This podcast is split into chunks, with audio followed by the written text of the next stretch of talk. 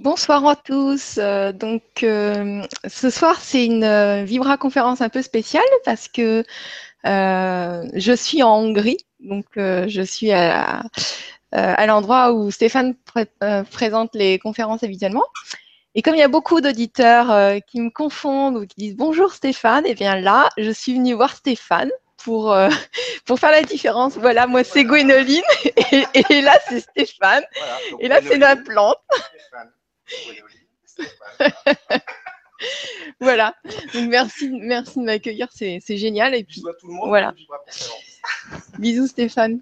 Bah, Stéphane prépare le dîner harmonieusement avec des pas de danse, donc c'est super rigolo de le voir.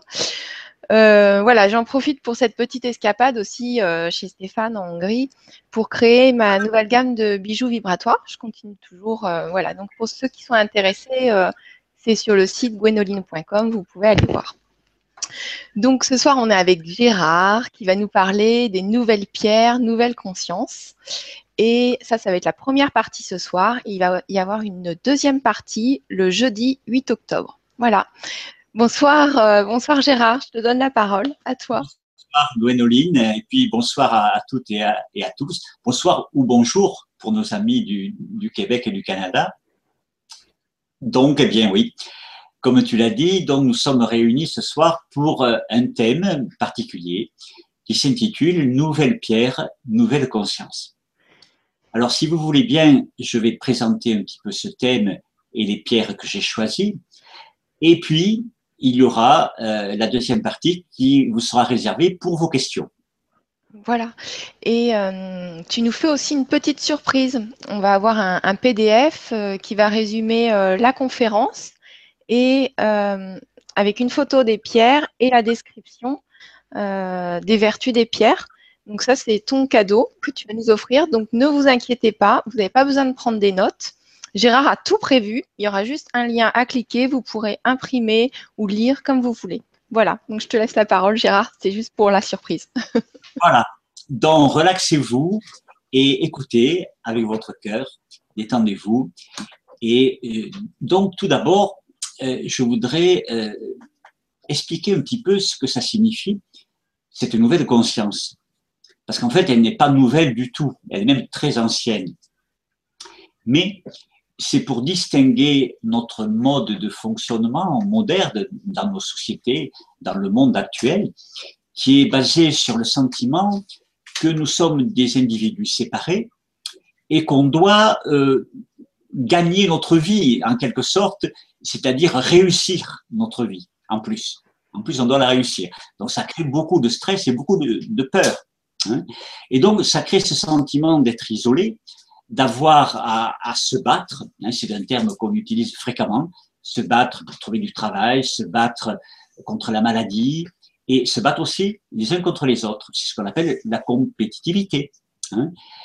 Et ce modèle, euh, il est appelé à disparaître parce qu'il ne peut pas continuer comme ça. Il crée beaucoup trop de tensions, beaucoup trop de stress et beaucoup trop de souffrance. Et il y a une deuxième possibilité, qui est de ne plus voir la lutte, de ne plus voir la vie, pardon, comme une lutte, hein, comme quelque chose qu'il faut maîtriser, qu'il faut contrôler, mais de voir la vie comme quelque chose qui nous est donné et à laquelle on peut s'abandonner. Autrement dit, nous devenons des, au service, nous devenons des serviteurs, nous devenons un canal par lequel la vie peut s'exprimer librement. Et ça, c'est une optique très différente et qu'on trouve surtout dans les traditions orientales, qu'on trouvait également chez nous et qui a un petit peu disparu avec le monde moderne beaucoup plus matérialiste. Alors, je voudrais vous citer une, phrase qui est, bien connue, célèbre, d'un grand sage de l'Inde qui s'appelle Nisargata Maharaj, et voilà ce qu'il dit. C'est très, c'est très parlant. Il dit, quand je vois que je ne suis rien, c'est la sagesse. Quand je vois que je suis tout, c'est l'amour. Entre les deux, ma vie s'écoule. Je crois que c'est le résumé parfait d'une vie complètement épanouie. à la fois, on comprend que par sa volonté propre par rapport à l'univers, on est infiniment misérable, on n'est même pas un grain de poussière, mais que dans l'unité sous-jacente, à ce moment-là, on, peut contacter la totalité. Et la vie est faite de ce paradoxe. Alors, dans cette première partie, nous allons voir les pierres qui correspondent à, l'ouverture à cette vie. Ouvrir, s'ouvrir à la vie, hein, s'ouvrir à l'intuition, s'ouvrir à ces mécanismes énergétiques de la vie. Et puis dans la deuxième partie, on verra encore plus concrètement comment incarner cette nouvelle conscience dans la vie de tous les jours, avec éventuellement les difficultés que ça peut poser, les peurs, etc. Donc on verra ça en détail. Alors ensuite, le, deuxième terme que je voudrais préciser, c'est qu'est-ce que j'entends par nouvelle pierre? Alors, il y a effectivement, parmi les pierres que je vais présenter, des pierres qui ont été nouvellement découvertes, des nouveaux filons. On en trouve euh, pratiquement chaque année. C'est-à-dire, il va y avoir des pierres comme la sugilite, la charoïte, qui seront dans la deuxième partie, ou la tanzanite dans cette partie, qui ont été découvertes au cours des 30, 40 dernières années, ce qui est tout récent. Certaines parmi ces pierres ont été découvertes au siècle dernier, mais c'est également très nouveau par rapport à l'ère géologique. Hein, sur des milliards d'années, c'est très récent, un siècle ou deux. Et puis, il y a des pierres qui ont été découvertes bien avant, comme la moldavite, qui datent de près de 15 millions d'années, mais qui sont redécouvertes aujourd'hui. Et puis enfin, il y a quelques pierres qui étaient connues plus ou moins anciennement, comme l'azurite ou la fluorite, qui correspondent parfaitement, qui illustrent parfaitement cette nouvelle conscience. Donc, elles feront partie de ce petit choix de pierres que je vais vous présenter. Voilà. Alors, on va commencer par une pierre que vous connaissez tous, c'est le cristal de roche. Mais je vais vous présenter des cristaux un petit peu particuliers. Alors, le cristal de roche, il a une place euh, bien à part. Euh, par exemple, dans le livre que j'ai écrit, j'ai tenu à lui consacrer un chapitre entier parce qu'il est bien particulier. Il a des propriétés très spécifiques et notamment une de ces propriétés qui nous intéresse, c'est de mémoriser et de stocker de l'information. Alors ça, ça sera intéressant notamment pour la programmation. Et c'est pour ça d'ailleurs qu'en informatique, on utilise du silicium dans, pour la mémoire donc des, des ordinateurs. Le silicium, c'est le constituant du cristal de roche. Alors, le cristal de roche, il a toujours évoqué la source, c'est-à-dire la conscience originelle, pure, transparente, qui n'est pas encore orientée dans une direction, elle n'a pas pris une coloration déterminée. Et je vais vous présenter trois types de cristaux. Tout d'abord, un cristal de roche qui vient d'Himalaya. Alors l'Himalaya, dans le nord de l'Inde, hein, c'est un filon qui se trouve dans l'Himachal Pradesh, tout à fait au nord de l'Inde, dans les contreforts de l'Himalaya. Alors d'une part, il y a cette énergie spirituelle de l'Inde très particulière. Pour les personnes qui sont déjà allées en Inde, vous vous êtes rendu compte qu'il y a une énergie très particulière de lâcher prise, d'ouverture, que l'on ne rencontre pas nécessairement ailleurs. Et la chaîne d'Himalaya elle-même, qui est très prestigieuse, fournit une énergie tout à fait considérable, exceptionnelle. Donc ces cristaux d'Himalaya sont très particuliers de par leur puissance et de par cette énergie de l'Inde qu'ils portent à eux, mais aussi ils ont un nombre de caractéristiques très spécifiques. Alors voici par exemple ce qu'on appelle un cristal guide. Un cristal guide, c'est un cristal qui a la face supérieure, vous voyez ici cette facette, elle présente sept côtés. Je vais vous le montrer sur un cristal où les facettes seront plus visibles. Donc ici, vous voyez peut-être plus nettement dans cette face, sept côtés. On appelle ça un cristal guide et ce cristal va nous permettre de contacter notre guidance intérieure, d'être guidé dans notre vie.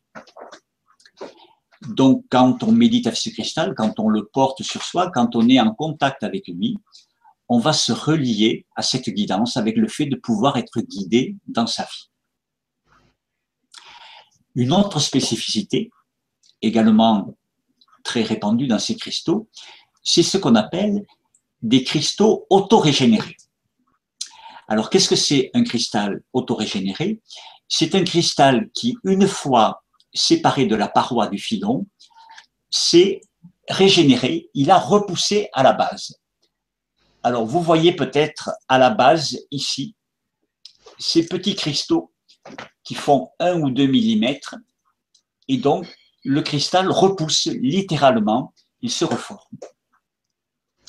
Alors, le cristal auto-régénéré ou auto-guéri sera très intéressant, par exemple, pour nous aider à recontacter les forces de guérison, les capacités d'auto-guérison de l'organisme. Ces cristaux sont également très présents dans cette région d'Himalaya, donc de l'Himachal Pradesh. Dans les cristaux d'Himalaya pourront être contactés chaque fois qu'on a besoin de recontacter cette source. Alors, dans le corps, la source, ça sera la, sagesse, la vitalité du corps. C'est ça l'origine, hein, la mémoire. Le potentiel du corps, c'est l'auto-guérison. Le corps a cette capacité naturelle, notre organisme a cette capacité naturelle de s'auto-réguler. C'est ce que les scientifiques appellent l'homéostasie. Donc il sait, si on ne le perturbe pas trop, et si on est suffisamment à l'écoute, il sait euh, lui-même se rééquilibrer et trouver ce qui correspond à ses besoins. Alors, je vais maintenant parler d'une autre variété de cristal qu'on appelle le cristal lémurien. Ce terme vient bien sûr de la Lémurie, ce continent disparu qui était même antérieur à l'Atlantide, et ce terme de cristaux lémuriens a été pour la première fois évoqué par une, grande spécialiste mondiale qui s'appelle Katrina Raphael, qui est maintenant établie, c'est une américaine, qui est établie maintenant à Hawaï et qui depuis 30-40 ans est une grande spécialiste mondiale de la lithothérapie et du travail avec les pierres et les cristaux. Donc c'est elle, il y a une quinzaine d'années, quand ces premiers cristaux ont été découverts au Brésil, qui a dit ces cristaux ont été programmés du temps de la Lémurie. Alors voici un cristal lémurien.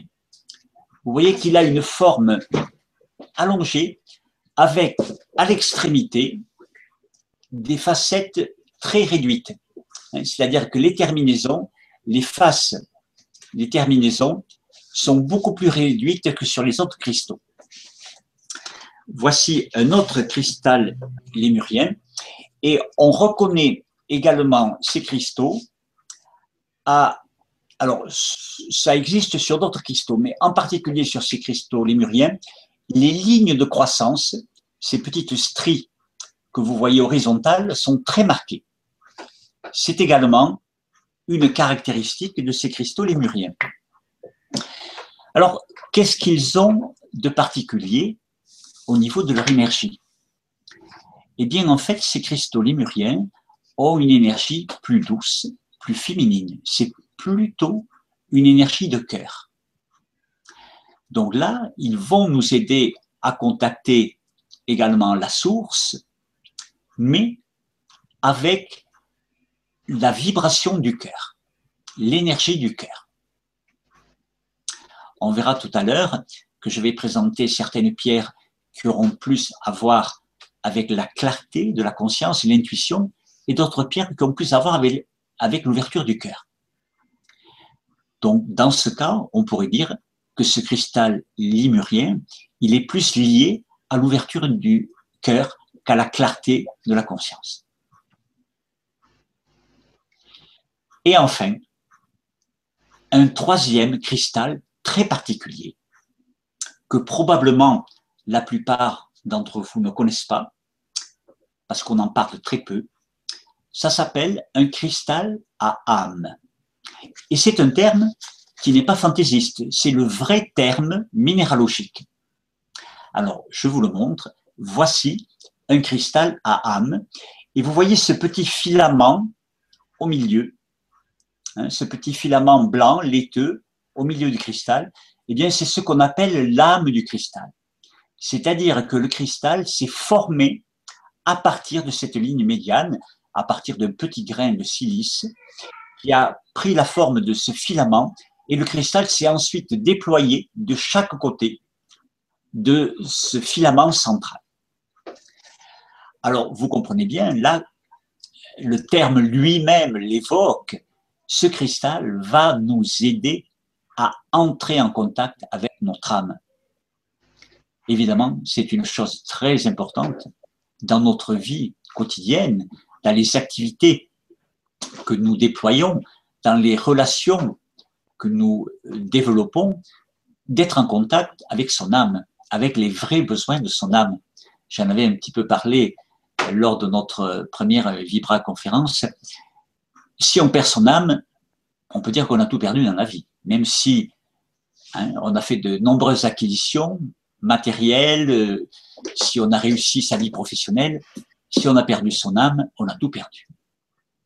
Donc il est très important de rester dans toutes ces activités du monde hein, qui parfois nous euh, désorientent et nous font, nous font perdre un peu notre alignement, de rester connecté à son âme.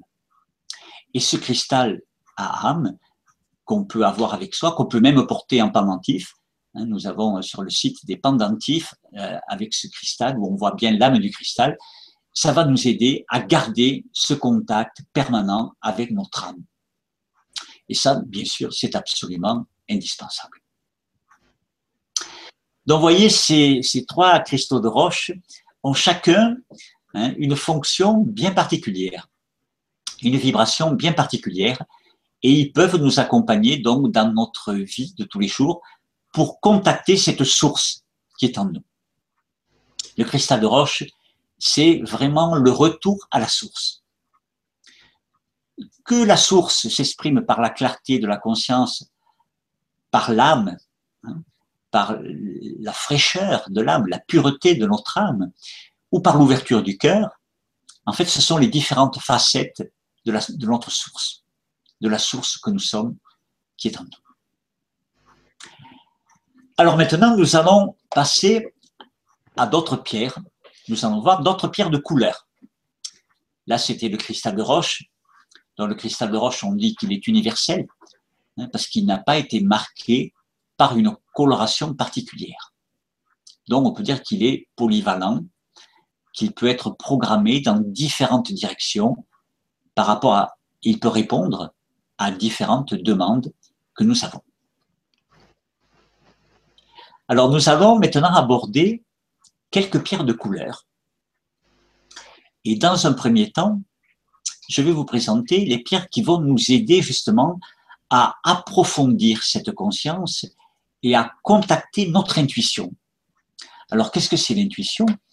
Eh bien, on pourrait dire que l'intuition, c'est ce, cette qualité naturelle qui apparaît quand l'activité mentale se tait.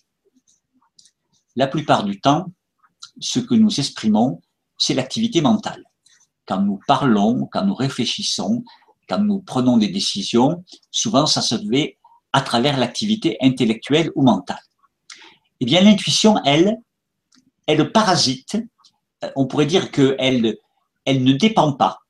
Elle est canalisée directement. Donc, quand le mental est au repos, parfois l'intuition est fulgurante.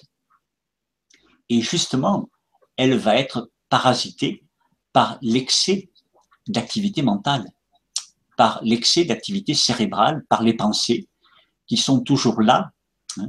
Nous avons en moyenne 30 à 40 000 pensées par jour. ce qui veut dire qu'il n'y a pratiquement aucun moment de silence. Quelques secondes dans la journée tout au plus. Eh bien, dans ces moments de silence, l'expression peut circuler et s'exprimer. Alors, ces trois pierres que je vais vous présenter, c'est d'une part l'azurite. Alors, voici une azurite. L'azurite, c'est ce beau bleu indigo profond. Celle-ci vient du Maroc, mais on peut trouver également de belles azurites en Russie. C'est beaucoup plus rare, c'est moins connu. Et l'azurite est une pierre qui nous permet d'entrer en profondeur dans la conscience, dans le monde caché de la conscience, ce qu'on appelle parfois l'inconscient, le monde des symboles, le monde des archétypes. Par exemple, si vous lisez la Bible, ou d'ailleurs tous les textes sacrés, si on les lit d'un point de vue intellectuel, on ne comprend absolument rien. Ça paraît du charabia. Mais si on les lit en se laissant pénétrer profondément, avec euh, la capacité de ce qu'on appelle le, troisième œil, hein, qui est ce chakra ici au centre du front, qui est en fait notre conscience intériorisée, notre perception intérieure, à ce moment-là, eh bien, on en perçoit le sens profond, le sens caché. Eh bien, il n'y a pas que dans la Bible ou dans les textes sacrés, dans la vie de tous les jours, dans tous les petits gestes, dans tous les petits signes que nous recevons en permanence dans la vie de tous les jours, il y a également cette profondeur. Et la plupart du temps, elle nous est étrangère parce que nous restons trop en surface. Nous restons trop superficiels et nous ne percevons pas la profondeur de tous les messages qui nous sont envoyés, même par les objets. Alors ça peut être des messages quand on ouvre un livre ou que quelque chose euh, apparaît sur notre écran d'ordinateur, mais ça peut être aussi par les objets qui nous entourent, les animaux, les personnes que l'on rencontre. Donc ils sont un reflet. Et quand on a cette conscience profonde, ça permet de recevoir ce message et d'en tirer profit.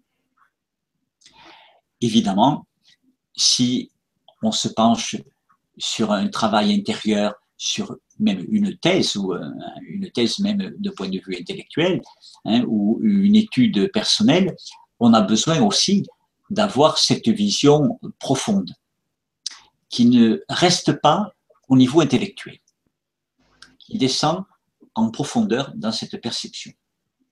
Voilà le rôle de la surite.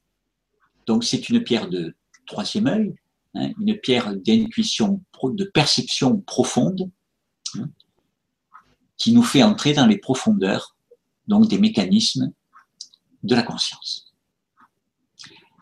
Alors une deuxième pierre que je vais présenter qui agit différemment. Elle va agir par clarification. C'est une pierre de clarté. Et cette pierre, s'appelle la fluorite. J'en avais déjà dit quelques mots lors de la première Vibra conférence. Je crois que tu aimes bien cette pierre, Gwénoline. Oui, j'adore. Donc voilà, ici une fluorine qui vient de Chine. On dit d'ailleurs fluorine ou fluorite, on dit les deux. Et vous remarquerez là que les cristaux sont cubiques. Vous voyez des petits cubes. Hein. Donc cette pierre, effectivement, elle appartient au système cubique. Donc on peut avoir des cubes, mais on peut avoir également des octaèdres. Voici un bel octaèdre de fluorite, hein, toujours une fluorite bleue. Donc là, vous voyez, l'octaèdre, c'est comme une double pyramide qui est soudée par la base. Tu peux la mettre de côté pour qu'on voit, tu sais, euh, voilà. je ne sais pas si vous arrivez à bien voir l'octaèdre. Là, c'est parfait. Voilà. Dans la fluorite, est une pierre qu'on appelait autrefois la pierre du génie. Alors, ça ne veut pas dire qu'on a besoin d'être des génies, mais ça veut dire qu'on a besoin d'avoir une conscience claire. Et quand on a une conscience claire, comment ça s'appelle? Bien, ça s'appelle le discernement.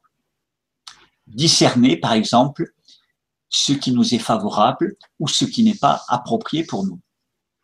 Donc, cette conscience claire permet de bien placer son, énergie, d'éviter les terrains ou les situations qui ne nous correspondent pas, par exemple. Donc ça, c'est très important dans la vie moderne parce que nous sommes sollicités par des milliers et des milliers d'images, de situations, mais en particulier sur le web, hein, il y a des milliers d'informations et donc nous devons avoir la capacité de trier et de discerner ce qui est vrai ce qui est adapté à notre situation et ce qui ne l'est pas. Donc c'est une, une qualité, le discernement est une qualité très importante dans notre vie moderne où il y a une grande masse d'informations qui circulent et où on doit évidemment trier et faire son choix de façon adaptée à ce qui nous correspond. Voilà donc pour la fluorite.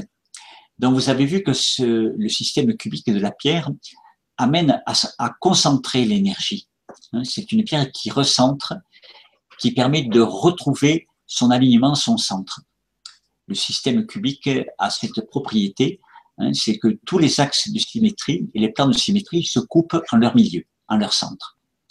Donc ça donne une grande capacité de recentrage pour les pierres qui appartiennent à ce système. Alors en plus, la fluorite, elle a une autre spécificité, c'est que les atomes sont répartis dans des couches qui se clivent facilement. Ce qui veut dire que ça fait des, séparations nettes. C'est ce qu'on appelle aussi trier, hein. écarter certaines choses, hein, euh, faire le tri. C'est aussi quelque chose qui permet hein, d'avoir une attitude nette et d'écarter certaines choses. Voilà encore une autre propriété qui est donnée par la disposition des atomes de la pierre. Ça, c'est très important de comprendre d'où vient l'énergie des pierres. Elle vient de cet ensemble de facteurs. Ça, c'est quelque chose que j'ai expliqué très longuement dans mon livre, puisque je crois qu'il y a une cinquantaine de pages qui décrivent d'où vient l'énergie des pierres, quels sont tous les facteurs qui influencent l'énergie des pierres. Et le troisième, enfin, qui touche à l'intuition. Alors celle-ci, elle est toute petite parce qu'elle est rare. Hein. C'est la tanzanite. Alors, je m'approche pour que vous puissiez. Peut-être un petit peu plus, un petit peu plus haut. Là. Voilà. Alors voilà un cristal de tanzanite absolument fabuleux. Les cristaux de tanzanite sont, sont très beaux. Hein. Et cette pierre, comme son nom l'indique, vient de Tanzanie. Elle a été découverte récemment en 67. Donc, c'est une pierre qui vient euh, au pied du mont Kilimanjaro, hein, à quelques kilomètres de là. Il y a le, pied du mont Kilimanjaro hein, que l'on voit depuis les mines de Tanzanie. Et je vais vous raconter une petite anecdote. D'ailleurs, prochainement, il y aura une vidéo. Nous allons sortir une vidéo sur la tanzanite. Donc, la première personne qui a ramassé ces cristaux, donc, c'était un, habitant de, la région, donc, hein, et il avait ramassé quelques kilos de ces cristaux et il est allé à la ville voisine, à Roucha, et il les a portés euh, donc chez un commerçant de gemmes, de pierres précieuses, en lui demandant de les identifier. Mais la personne ne savait pas du tout ce que c'était. Donc il a décidé de prendre le bus et d'aller plus loin jusqu'à Nairobi, à 300 km de là, pour aller voir un spécialiste plus important donc de pierres précieuses. Et là, pareil, on n'a pas su lui répondre. Personne ne connaissait cette pierre. Donc il a laissé hein, tous ces beaux cristaux, il devait y en avoir 500 grammes à 1 kg, ce qui représenterait aujourd'hui une fortune. Il a laissé ces pierres en échange d'un ticket de bus pour le retour pour rentrer chez lui. Donc voilà un petit peu l'histoire. Donc, ce qui montre qu'au début, cette pierre est inconnue et n'intéressait personne. Elle a été ensuite expertisée aux États-Unis et en Allemagne, et on a découvert que c'était une variété de zoisite, qui est une pierre connue. Et ce n'est que l'année suivante, où il y a un grand bijoutier de New York, hein, Tiffany, qui s'est intéressé à cette pierre, qu'elle est devenue très vite célèbre aux États-Unis, et puis plus tard en Europe et dans le monde. Donc, vous voyez, au départ, cette, cette pierre qui est aujourd'hui très renommée n'intéressait personne la première année. Euh, personne ne voulait l'acheter. Ce brave monsieur avait une fortune aujourd'hui, aurait eu, s'il avait gardé ses tanzanites, aurait eu une fortune entre les mains. Et il les a cédés pour quelques dollars. voilà, alors la tanzanite, qu'est-ce qu'elle apporte au niveau énergie? Hein, Mis à part cette petite anecdote. Eh bien, c'est une pierre qui va aider à se libérer justement des a priori, de ce qu'on appelle les jugements, les comparaisons, tout ce qui vient de la mémoire. Donc les références au passé, en fait, à ce que nous savons déjà, ce qui nous permet de juger ou d'évaluer, c'est parce que nous pensons que nous savons déjà quelque chose. Si on avait l'esprit libre, comme un bébé qui vient de naître, l'esprit neuf, il n'y aurait pas de comparaison, il n'y aurait pas de jugement. Il y aurait juste l'intuition qui serait là. Donc la tanzanite va aider, en particulier si on la pose au niveau du troisième œil, sur le front, à se libérer des pensées, autrement dit des jugements, des comparaisons, pour laisser percer l'intuition. Donc c'est une pierre qui est souvent recommandée aux thérapeutes, aux leaders, aux leaders spirituels, qui ont besoin de les personnes qui sont amenées à conseiller ou à guider les autres. Parce que justement, pour pouvoir guider les autres, il faut avoir beaucoup d'intuition. Il faut être capable soi-même d'écouter son intuition. Donc, vous entendrez peut-être dire que euh, la tanzanite est la pierre, on entend souvent que c'est la pierre des thérapeutes. Pas seulement des thérapeutes, parce que tout le monde a besoin, évidemment, d'intuition, mais à plus forte raison, les gens qui sont amenés à gouverner ou à guider ou à conseiller les autres. Voilà donc pour ces trois pierres qui correspondent à notre capacité intuitive et qui nous aident à recontacter notre capacité intuitive. Alors, la conscience, hein, la conscience pure, la conscience claire, c'est merveilleux, mais il y a une autre dimension très importante. Pour pas qu'elle reste euh, simplement, elle pourrait se dessécher. Hein, même la pureté, c'est la dimension du cœur. La dimension du cœur est très importante. Parce que cette dimension du cœur, qu'on appelle l'ouverture du cœur, va donner une humanité à la conscience. Vous savez que traditionnellement, on, distingue hein, les sages mais qui vivent un peu à l'écart de la société, hein, qui vivent dans les montagnes, qui méditent, et puis les gens qu'on appelle les dévots, hein, qui agissent plus avec le cœur. Et eux sont plus impliqués dans la société. Donc comme nous sommes, hein, nous vivons au contact d'êtres humains, si on veut incarner cette humanité dans nos relations, dans nos contacts, dans notre métier, dans ce que nous faisons, il est important de pouvoir accéder à cette ouverture du cœur. Et l'ouverture du cœur, souvent on ne comprend pas très bien ce que c'est. On croit que c'est simplement les sentiments ou les émotions. Ça en fait partie, mais ce n'est qu'une toute petite partie. Et l'ouverture du cœur réel, en fait, c'est passer, on pourrait dire, de l'amour personnel, mais cet amour qui est très volatile, qui change je t'aime, je t'aime plus, je t'aime si, mais je t'aime pas si. Hein. Donc c'est très conditionnel. De passer à un amour beaucoup plus large, hein, qui est un amour inconditionnel, qui ne dépend pas de ce que fait ou de ce que ne fait pas l'autre. Cet amour est donné. C'est un petit peu comme une source qui coule. Elle ne s'occupe pas de savoir qui va la boire, si la personne mérite de la boire ou pas, si elle va couler un petit peu, elle coule. Mmh. l'amour, c'est ça. Il s'écoule à travers nous quand le cœur s'ouvre. Alors, il y a une pierre qui correspond parfaitement, c'est le symbole parfait de cette ouverture du cœur, c'est la moldavite. Alors, pourquoi la moldavite? Qu'est-ce que c'est cette moldavite? Quelle est l'histoire de cette moldavite? Eh bien, la moldavite a été formée de façon un petit peu particulière, puisqu'elle s'est créée par la chute d'une météorite. Donc, il y a 14,7 ou 14,8 millions d'années, donc c'est très ancien, une grosse météorite est tombée sur la Terre, dans une région qui correspond aujourd'hui à la République tchèque. On voit encore le cratère près de la frontière de l'Allemagne, qui s'appelle le cratère de Ries. Et quand cette météorite est arrivée au sol, ça fait à peu près une température de 30 000 degrés quand une météorite arrive au sol. Donc vous comprenez bien que toute la matière, la silice en particulier, a fondu, a fusionné et a été projetée dans l'atmosphère.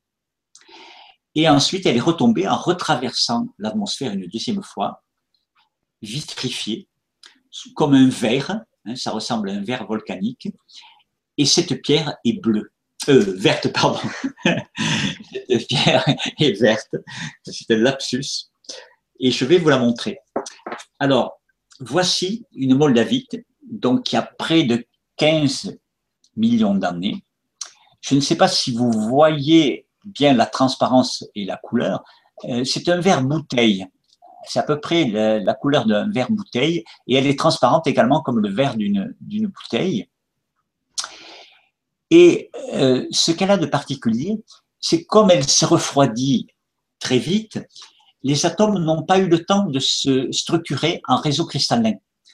Euh, vous avez peut-être entendu qu'on parle pour les pierres de cristaux de réseau cristallin. Eh bien, la moldavite, comme elle se refroidit très vite au contact de l'air, n'a pas eu le temps, les atomes n'ont pas eu le temps de se constituer un réseau. Autrement dit, ils sont répartis de façon totalement libre. Ils ne sont pas structurés. Et c'est ça en particulier qui va lui donner cette capacité d'ouverture. Voici une moldavite en pendentif. Donc c'est la même pierre, simplement elle a été percée pour être portée en pendentif. Alors évidemment, là, on peut comprendre l'intérêt de porter une pierre comme la moldavite en pendentif, car c'est une pierre de cœur. Donc quand on porte un pendentif, automatiquement, hein, la longueur standard, de 50 cm à peu près d'un cordon ou d'une chaîne va faire qu'elle va se trouver à l'emplacement du chakra du cœur. Donc elle va être en contact avec le chakra du cœur. Donc pour les pierres de cœur comme la moldavite et les deux suivantes que nous allons voir, évidemment ça peut être intéressant de les porter en pendentif. Alors, quelle est l'énergie de la moldavite? Eh bien, la moldavite, si vous voulez, elle est la jonction des forces du ciel et de la terre. Comme elle a été créée par la météorite et qu'elle est la fusion également de la terre par la chaleur de la météorite, elle a en elle à la fois la douceur de la terre-mère, autrement dit de l'accueil, de l'amour, et la puissance de la météorite. Autrement dit, son énergie va pénétrer dans nos défenses, dans notre carapace, ce qu'on appelle parfois notre carapace, pour ouvrir ces résistances, pour créer une brèche et créer une ouverture dans notre cœur. Voilà un petit peu euh, résumé l'action de cette pierre. Elle est à la fois douce et pénétrante, puissante. C'est un petit peu les qualités hein, euh, d'une mère et d'un père. Un père céleste et une mère terrestre, on pourrait dire. C'est la combinaison des deux. Et la couleur verte, d'ailleurs, correspond hein, au chakra, à la couleur, c'est la couleur qui correspond au chakra du cœur. Puisque les trois premiers chakras du bas, c'est dans les couleurs rouge orangé, et les trois du haut, dans les bleus, bleu ciel, bleu indigo, violet. Donc le cœur est bien la porte de passage hein, qui crée l'unité entre les chakras du bas et du haut. Voilà pour la moldavite. Alors, il y a une autre pierre qui correspond également à l'ouverture du cœur, mais cette fois, pas tellement dans le sens de créer une brèche, une ouverture, mais plutôt dans le sens de lâcher quelque chose. Parfois, effectivement, on peut s'apercevoir qu'on n'arrive pas à ouvrir son cœur parce qu'on n'arrive pas à lâcher quelque chose on est attaché, on est peut-être attaché à un mode de fonctionnement, à certaines habitudes, à des mécanismes de défense ou à un mode de pensée. Et le mental vient toujours hein, contrôler ce que nous faisons. Donc la séraphinite que je vais présenter maintenant, qui est une pierre qui vient de Russie, qui a été découverte à la fin du siècle dernier mais qui est très peu connue, qui a été découverte depuis surtout une vingtaine d'années, on voit bien ce faisceau, hein, comme les faisceaux un petit peu d'une plume. Donc c'est une pierre tendre, hein, douce, et qui lâche. C'est-à-dire que au début, par exemple, il y a une quinzaine ou une vingtaine d'années, la première fois que j'ai rencontré cette pierre, il n'avait pas réussi à la travailler parce qu'elle était trop friable. Donc, on trouvait des grandes tranches, mais c'était pas facile. Et puis, quelqu'un a réussi à la travailler. Maintenant, on peut trouver des galets, on peut trouver des pendentifs, on peut trouver des donuts, on peut trouver toutes sortes de choses. Et cette pierre, donc, est très friable. Elle va permettre à ce que nos, nos attachements, nos dépendances, nos addictions, ça peut être parfois des, addictions alimentaires ou matérielles, ça peut être des addictions euh, de nature affective, ça peut être des mécanismes de fonctionnement. Donc, elle va nous aider à lâcher ces mécanismes. C'est ce qu'on appelle le lâcher-prise. Donc, en fait, qu'est-ce que c'est le lâcher-prise euh, dans la vie? Eh bien, c'est tout simplement qu'on laisse la vie s'écouler. On ne cherche pas toujours à contrôler, à tout maîtriser. On se laisse pénétrer par ce courant, porté par ce courant de la vie. Voilà ce que c'est le, lâcher-prise. Et nous allons aborder maintenant, donc pour finir, une dernière pierre. Alors celle-ci a une couleur rose vous savez que la couleur rose également, comme la couleur verte, correspond au cœur, mais ce n'est pas cette fois du quartz rose. Tout le monde, plus ou moins, connaît le quartz rose. Eh bien, ici, nous avons un rose qui va un petit peu plus vers le violet, qui est pâle, léger, légèrement violacé. Et cette pierre s'appelle la kunzite. Là aussi, vous trouverez hein, le nom de la pierre sur le, petit document en PDF qui vous sera transmis à la fin de la, conférence. Alors, la kunzite, qu'est-ce qu'elle a de particulier? Eh bien, justement, c'est une pierre de cœur qui euh, correspond à un autre niveau que le quartz rose. On pourrait dire que le quartz rose correspond à l'amour maternel, hein, c'est l'amour de base, dont la douceur, la sécurité affective, le fait de se coucouner, de se faire du bien, de s'apprécier, tout ça bien sûr est nécessaire, mais il peut y avoir un certain attachement, un petit peu comme le bébé ou l'enfant est dépendant de la mère et attaché à la mère. Hein. il est nécessaire à un moment donné de prendre du recul par rapport à tous nos attachements, même s'ils sont très agréables. Et la kunzite, euh, comme j'expliquais tout à l'heure, va permettre de passer de cet amour possessif, conditionnel, je t'aime mais à condition que, donc ça, hein, c'est le signe qu'on veut posséder l'autre. Et quand on était bébé, hein, d'une certaine façon, on a possédé notre maman. Hein. elle était là pour nous servir, pour nous donner à manger, pour nous donner le sein, pour nous donner des câlins quand on avait besoin de câlins. Elle était à notre service. Seulement dans la vie, entre deux êtres autonome et mature, ça ne peut pas fonctionner comme ça. Ça fonctionne sur une autre base. Donc, on est obligé de sortir, on pourrait dire, de cet attachement euh, infantile et de laisser mûrir l'amour. Et c'est à partir de ce moment-là qu'on peut aussi laisser plus de liberté à l'autre et que cet amour devient beaucoup plus inconditionnel ce qu'on appelle parfois un amour spirituel, mais le terme, je ne sais pas si c'est très clair, c'est peut-être un peu abstrait.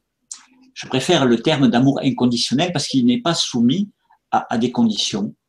Il n'est pas fonction de ce que fait l'autre, de ce qu'il ne fait pas, de ce qu'il nous dit, est-ce qu'il nous plaît, est-ce qu'il ne nous plaît pas. Ça n'a pas d'importance.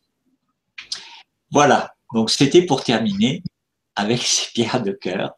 dont nous avons vu au total une dizaine de pierres et puis dans la prochaine conférence, nous verrons la suite, évidemment, avec les, pierres qui vont nous aider à incarner cet état d'esprit dans notre vie de tous les jours. Merci beaucoup Gérard pour ce descriptif bien complet de chaque pierre. C'est vraiment génial et enrichissant pour nous tous. Merci beaucoup, on t'a écouté avec attention. Maintenant, si tu, si tu veux bien, il y a beaucoup de personnes qui veulent poser des questions. Est-ce que tu es prêt? D'accord, à passer aux questions-réponses. Avec grand plaisir. À bon, bah, c'est formidable. Alors, bonjour, je me suis toujours posé la question, à savoir, une fois ces pierres coupées de leur source, ont-elles la même puissance, les mêmes vibrations? Merci à vous. Marinelli. Marinelli. bonsoir Marinelli. Alors, c'est une question, effectivement, euh, que l'on peut se poser, qui se pose, que l'on me pose souvent. Hein.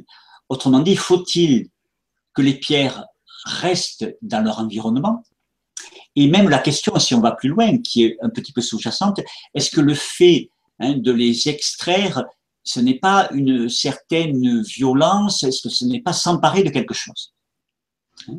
Un petit peu comme si on coupait une fleur. Est-ce qu'il ne faut pas la laisser sur pied? Alors, ma réponse est la suivante. Il y a deux façons de considérer la Terre. On peut la considérer comme quelque chose qui est à notre merci et qu'on possède, ou au contraire, comme quelque chose qui s'offre à nous et pour lequel on a de la gratitude. Donc dans cette vision, qui est la mienne, on peut considérer que la Terre nous fait une offrande par la beauté de tout ce qu'elle propose, par les pierres, par les fleurs, par les animaux, et que ils sont à notre disposition pour nous aider à recontacter justement le cœur de cette nature qui est en nous. Donc vous voyez, euh, évidemment, il est très important de l'aborder avec cette conscience-là et avec cette gratitude. Parce que si on l'aborde, alors ça c'est vrai pour les plantes aussi bien que pour les, pierres, aussi bien que pour l'alimentation d'ailleurs, hein, aussi bien que pour les animaux, parce qu'on utilise aussi les animaux pour faire des expériences de laboratoire, etc., sans s'occuper de leur souffrance.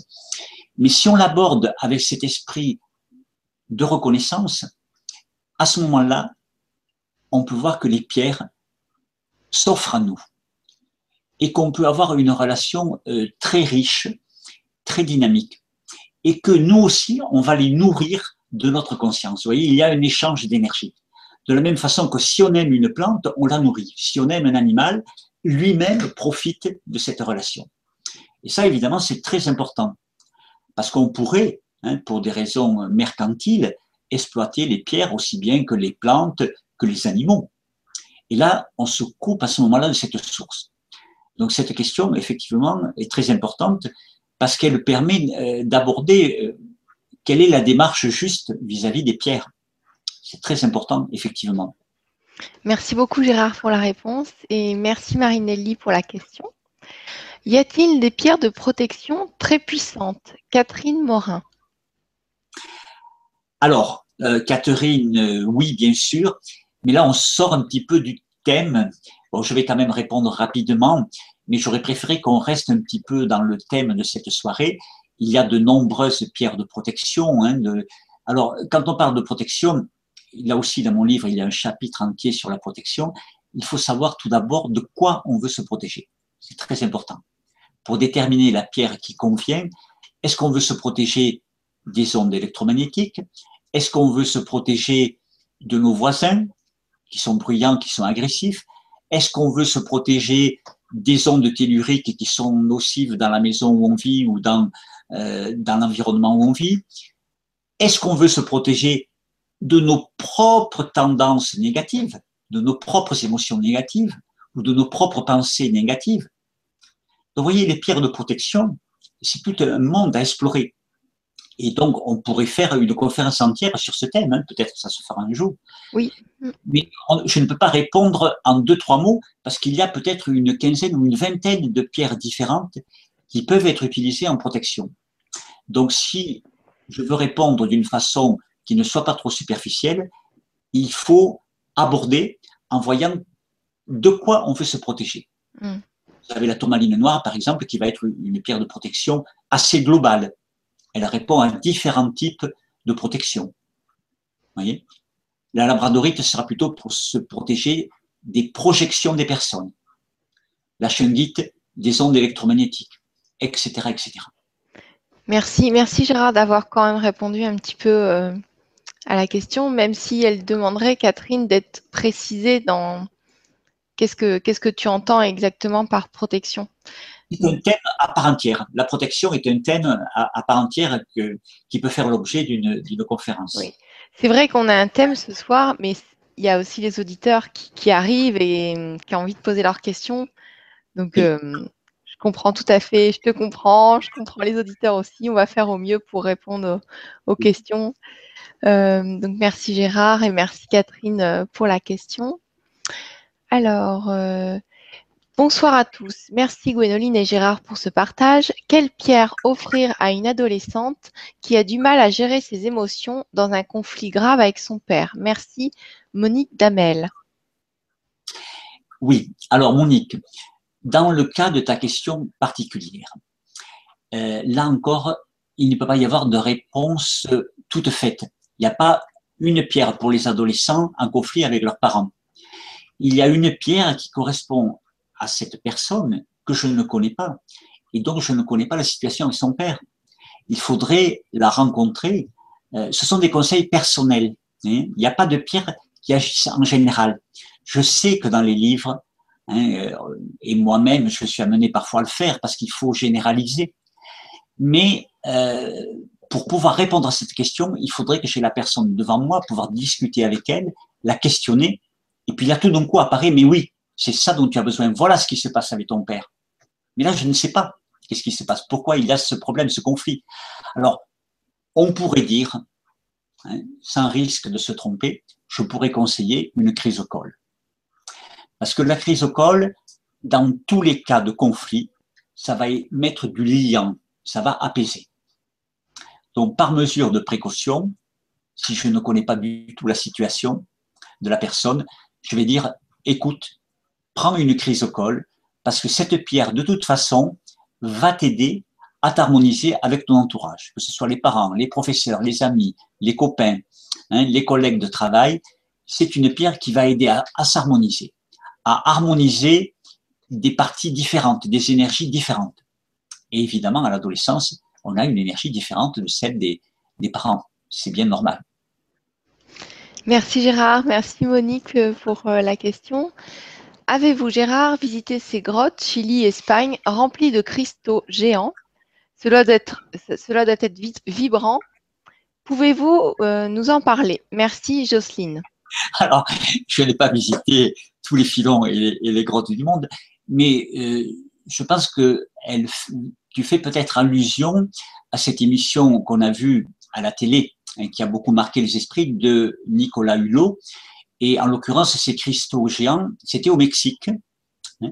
Ce n'était pas du cristal d'or. Je ne sais pas si c'est cette émission, mais cette émission a fait beaucoup de bruit et beaucoup de, clients et, et, de lecteurs et d'auditeurs m'ont posé des questions à partir de ces cristaux géants qui sont en fait des cristaux de chips de sélénite. Alors, je n'ai pas visité cette, cette grotte, d'ailleurs, on n'a pas accès.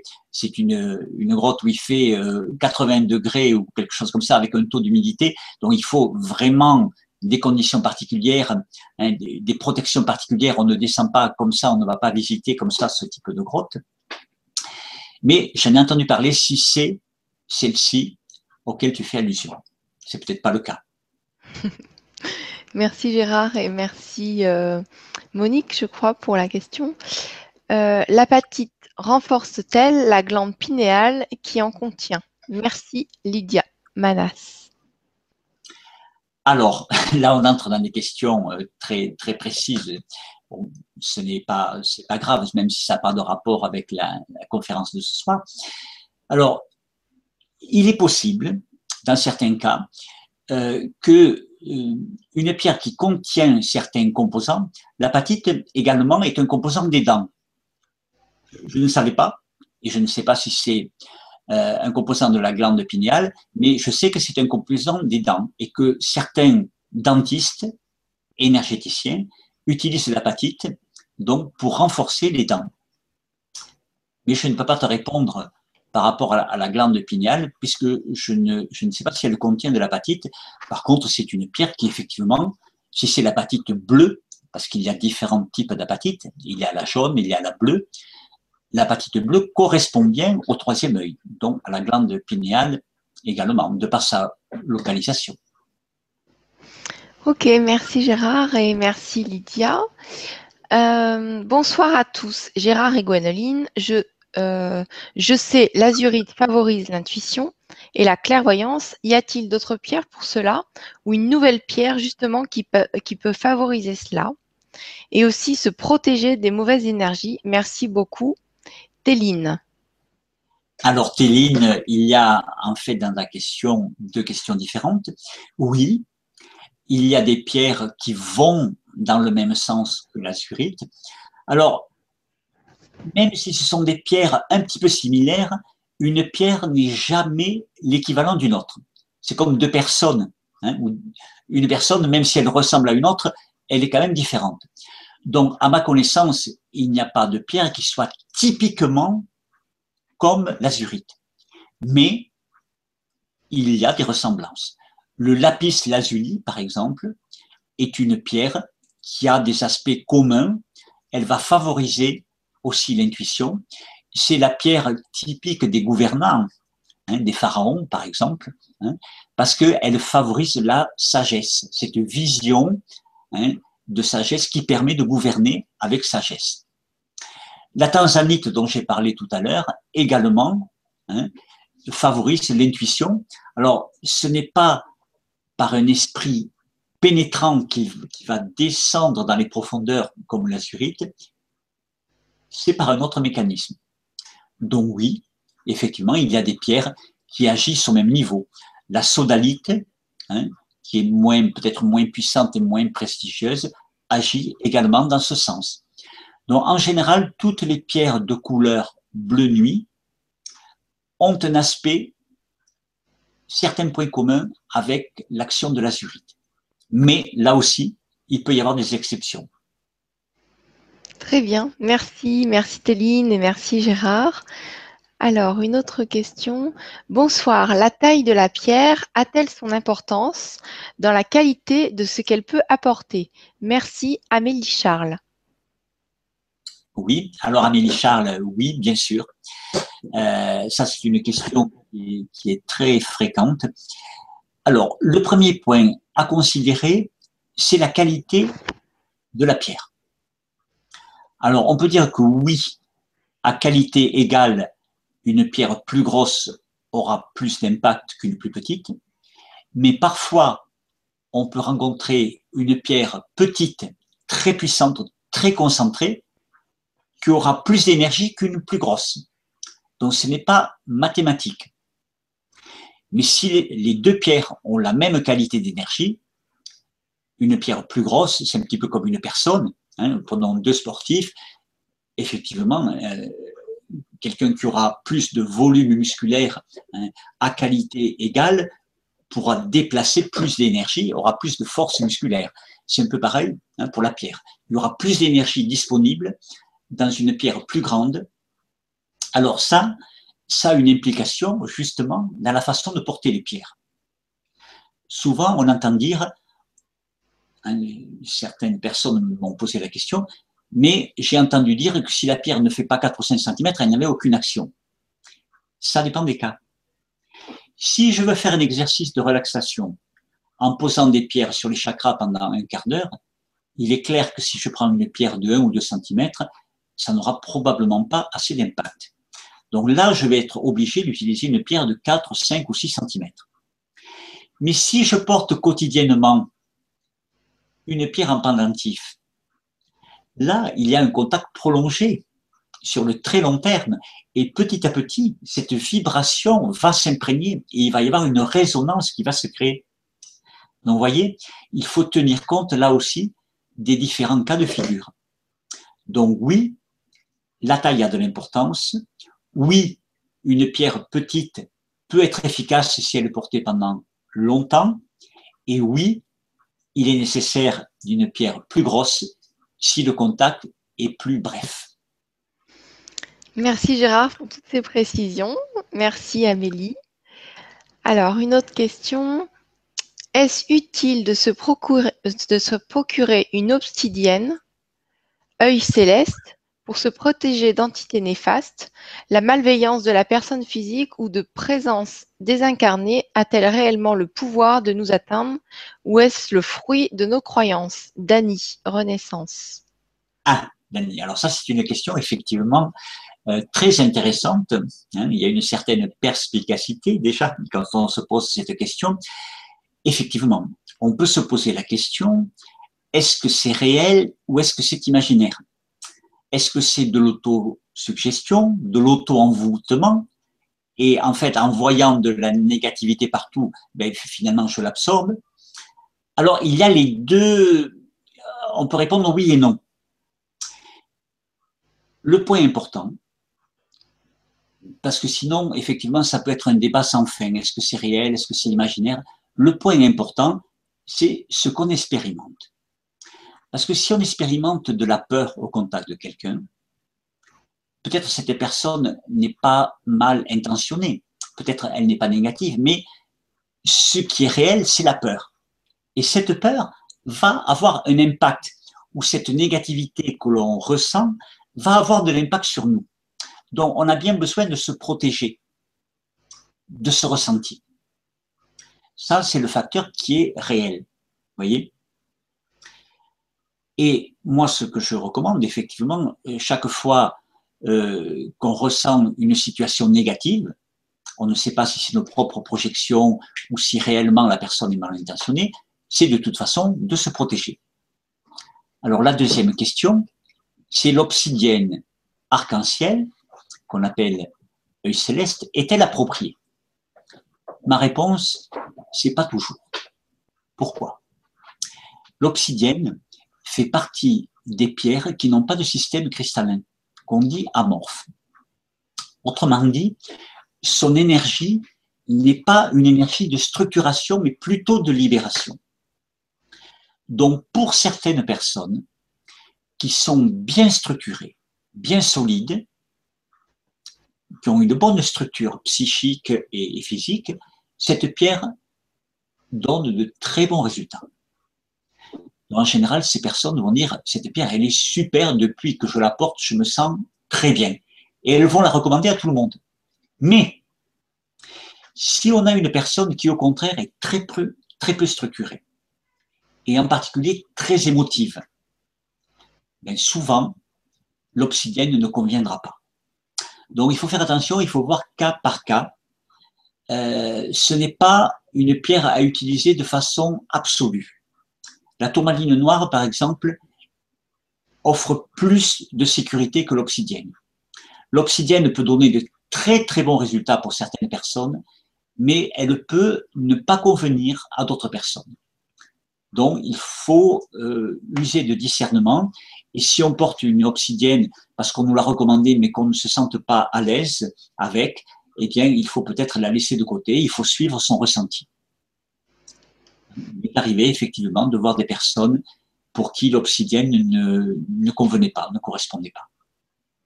Merci Gérard et merci Dani pour la question. Euh, là, il y a juste une toute petite question. Aïe, j'ai pas entendu le nom de la pierre du lâcher prise. Merci. Alors, c'est la séraphine. Mais là aussi, tu auras, à la, Cathy, hein, je crois, à la fin donc de, hein, de l'émission, il sera possible d'avoir un PDF donc que vous pouvez télécharger et qui va correspondre à toutes les pierres que j'ai citées, où il y aura bien sûr leur nom et leur propriété. Donc ne vous inquiétez pas. Peut-être tu es arrivé en cours d'émission. Hein. on l'avait annoncé en début d'émission. Oui, oui, exact. Alors, mais c'est vrai que certaines personnes aiment bien avoir la réponse en direct. C'était une petite question, alors euh, je me suis permise de la poser. Merci Gérard. Euh, question importante, en tout cas pour moi, existe-t-il des pierres qui réparent les fuites énergétiques? Ça serait super, n'est-ce pas, Jocelyne? Oui, eh bien oui, Jocelyne, il existe des pierres qui réparent les fuites énergétiques. Alors, il y en a plusieurs. Le cristal de roche peut être utilisé à cet usage, mais les plus puissantes et les plus effectives s'appellent les Boji. B-O-J-I. J'en avais parlé, je crois, à la première Vibra conférence. Eux, systématiquement, recentrent l'aura et rebouchent les fissures hein, ou les zones, disons, floues au niveau de l'aura. Parce que je suppose que quand tu parles des fissures, tu parles des fissures au niveau de l'aura, pas au niveau du corps euh, physique, je suppose. Merci beaucoup Gérard et merci Jocelyne. Alors, une autre question. Bonsoir à toutes et à tous. Où acheter ces pierres? Merci de vos lumières et bonne vibra. Merline, mais sur le site, le site Cristal Essence On peut les acheter dans des magasins, ou mais nous avons un site à cet effet. Donc, effectivement, les pierres que j'ai citées s'y trouvent. C'est peut-être aussi une, une garantie au niveau qualité, puisque je les ai choisies moi-même. Donc, toutes les pierres que nous vendons sont passées entre mes mains. Et c'est important parce qu'il y a la qualité énergétique, mais il y a aussi des spécificités. Par exemple, dans la prochaine euh, Vibra conférence en octobre, je parlerai de la sugilite et la charouite. Et ces pierres, pour être, pour avoir une action effective, elles doivent avoir une certaine qualité d'un ingrédient qui est noir, hein, qui s'appelle dans un cas la manganèse et dans l'autre la échirine. Et euh, si on prend par exemple une pierre pour la bijouterie, ils auront éliminé cette petite inclusion noire et donc la pierre ne fonctionnera pas. Donc c'est très important de choisir les pierres d'un point de vue énergétique et pas simplement d'un point de vue esthétique. Vous voyez? D'accord, merci beaucoup pour l'info, euh, parce que moi je choisis aussi mes pierres et euh, c'est pertinent ce que tu dis. Merci Gérard et merci Merline euh, pour ta question. Alors, une autre question. Salut Gérard et Gwénoline. Quelle pierre peut m'aider pour améliorer la claire audience? David. Alors, la claire audience, quand il s'agit de clarté, que ce soit audience, que ce soit voyance, euh, une pierre qui est parfaitement adaptée, c'est la fluorite. Parce que quand la conscience se clarifie, toutes les perceptions, qu'elles soient visuelles, auditives, se, clarifient en même temps.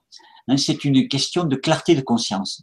Donc dans ce cas, hein, je, recommanderais euh, la fluorite dont nous avons parlé hein, pendant la conférence précédemment.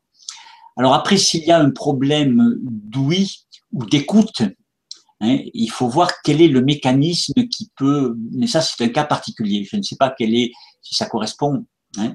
il faudrait voir cas par cas si après il y a un problème d'écoute, hein, qui est une, une, forme de protection quand on, on, ne veut plus entendre. Ça c'est un autre problème. Hmm. Merci Gérard et merci David pour la question. Alors, euh, une autre question. Bonsoir Gérard, Gwénoline et Stéphane. Trois petits points. Merci d'être avec nous ce soir et merci Gérard pour votre cadeau. J'ai beaucoup apprécié votre Vibra il y a quelques mois et je suis ravie de vous revoir. Bonne soirée à vous tous et tous. C'était Dominique qui voulait faire un petit bonsoir. On a beaucoup de, commentaires assez sympas. Je les lis pas tous. Merci Dominique. Voilà, c'est un message assez complet. Alors, euh, Y a-t-il des cristaux d'apatite dans la glande pinéale? Merci, Lydia. Ah, euh, déjà répondu. Je crois qu'elle a déjà répondu à cette question. Oui, oui, elle a dû la poser deux fois. Alors, euh, suite à la première vibra, j'avais l'intention d'acheter une paire de bogies. Chose que je n'ai pas fait, ces bogies font partie de ces nouvelles pierres. Point d'interrogation. Merci, Jocelyne. Alors, oui et non en termes de formation, eh, ils se sont formés il y a des millions d'années, mais ils ont été redécouverts par une américaine qui s'appelle Karen Gillespie, qui est devenue une amie depuis, et ils ont été découverts dans les années 70, donc ça fait une quarantaine d'années. Ils existaient auparavant, il est probable que les Amérindiens les connaissaient, mais ils ont bien été redécouverts. Donc ils font partie effectivement de ces nouvelles pierres qui apporte quelque chose de, particulier, de spécifique. D'accord. Merci Gérard et merci Jocelyne. je, précise, je précise à Jocelyne que quand on parle de nouvelles pierres, elles peuvent avoir été formées depuis des millions d'années, mais elles sont découvertes ou redécouvertes actuellement. Ça ne veut pas dire que c'est une formation toute récente. Merci pour la précision. Alors, euh, bonsoir à tous. Je possède un bracelet en perles de labradorite et un autre en cristal de roche et j'aimerais savoir leurs propriétés. Merci de votre réponse, Isabelle. Alors, le cristal de roche, je crois qu'on en a parlé. On, en a parlé. Mm. Hein, donc, c'est une pierre qui va dynamiser, qui va clarifier, hein, qui, qui a aussi à voir avec le fait, alors en bracelet, évidemment, ça n'aura pas cette fonction, mais de programmer ou de stocker de l'information. Donc, c'est une pierre de conscience, de clarté de conscience et d'énergie, de dynamisme. La labradorite est plus une pierre de protection. En particulier, protection contre les pensées ou les projections psychiques des personnes que l'on rencontre. Elle ne protège pas des, des ondes négatives de l'environnement, mais plutôt des personnes. D'accord, merci beaucoup Gérard et merci Isabelle. On a un petit commentaire. Bonsoir à tous, comment va ma famille par cette chaleur? Et c'est vrai qu'il fait très chaud. Ici en Hongrie, comme chez toi, je crois que tu as 38 degrés. Donc euh, bravo de tenir le coup. Euh, bienvenue Gérard parmi nous ce soir. Grand bonsoir à notre merveilleuse Gwénoline. Merci Gérard pour tous ces bons conseils et du partage. Vibrons donc, Dragana.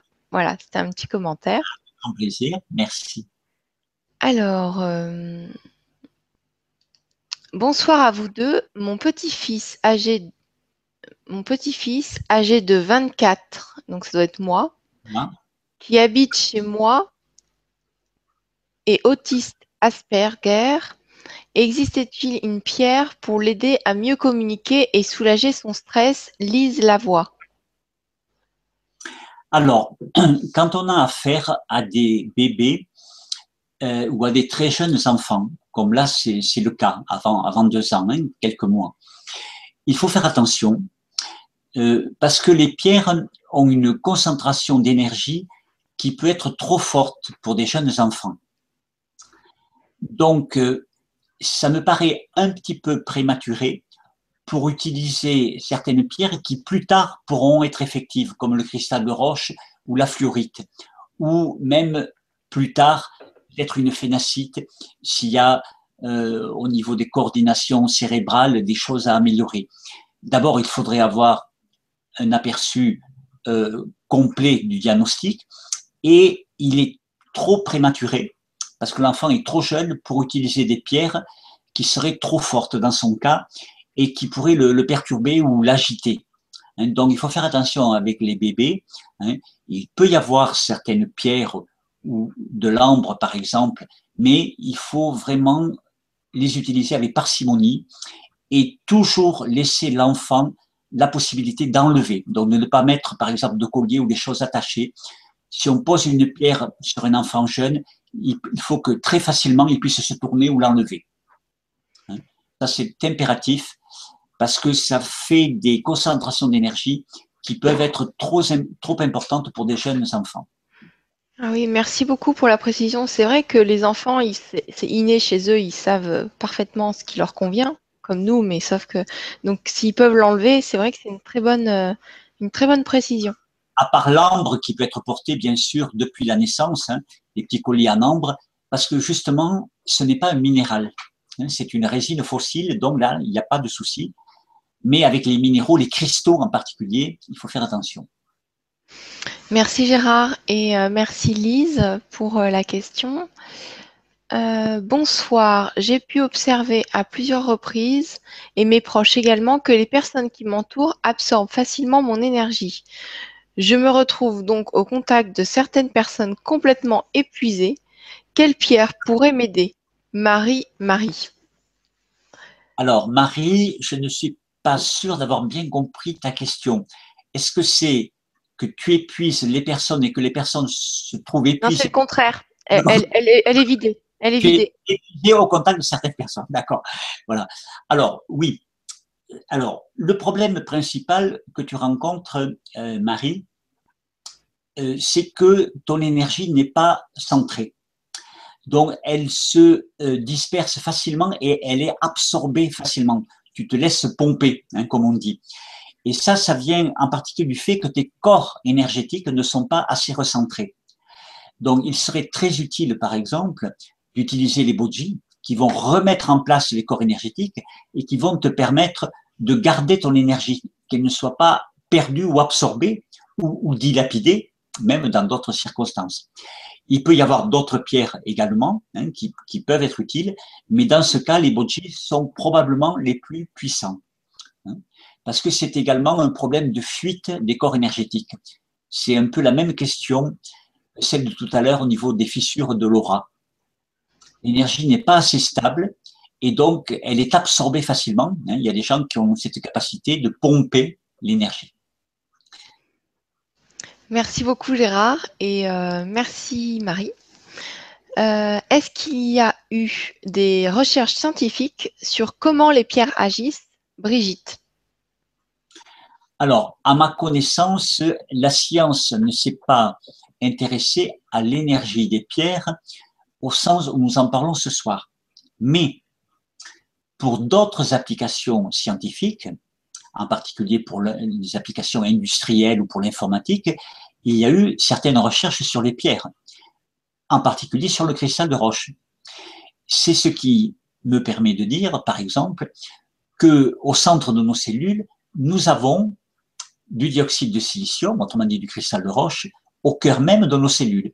C'est ce qui permet de dire également que le silicium est utilisé en informatique pour sa fonction de stocker de l'information.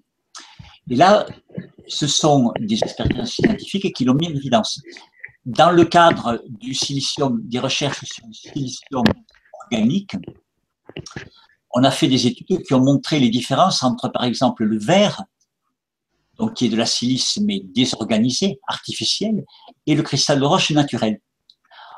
On s'est aperçu que le cristal de roche transmettait l'information, alors que le verre ne transmettait pas l'information, alors que c'est pourtant de la silice. Vous voyez C'est la même composition, mais ils ne sont pas formés de la même façon. L'un est artificiel, le cristal de roche est naturel. Ok, merci beaucoup. Euh, merci Gérard pour euh, la réponse et merci Brigitte pour la question. Bonjour à tous ou bonsoir.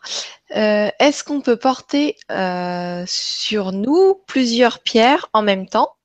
Ou est-il préférable d'en porter une à la fois? Pour lui Alors, c'est une question euh, évidemment qu'on pose très souvent et la réponse est toujours la même. Les deux sont possibles. C'est-à-dire que si les pierres s'accordent bien entre elles, on peut porter deux, trois pierres ensemble, hein, sans problème.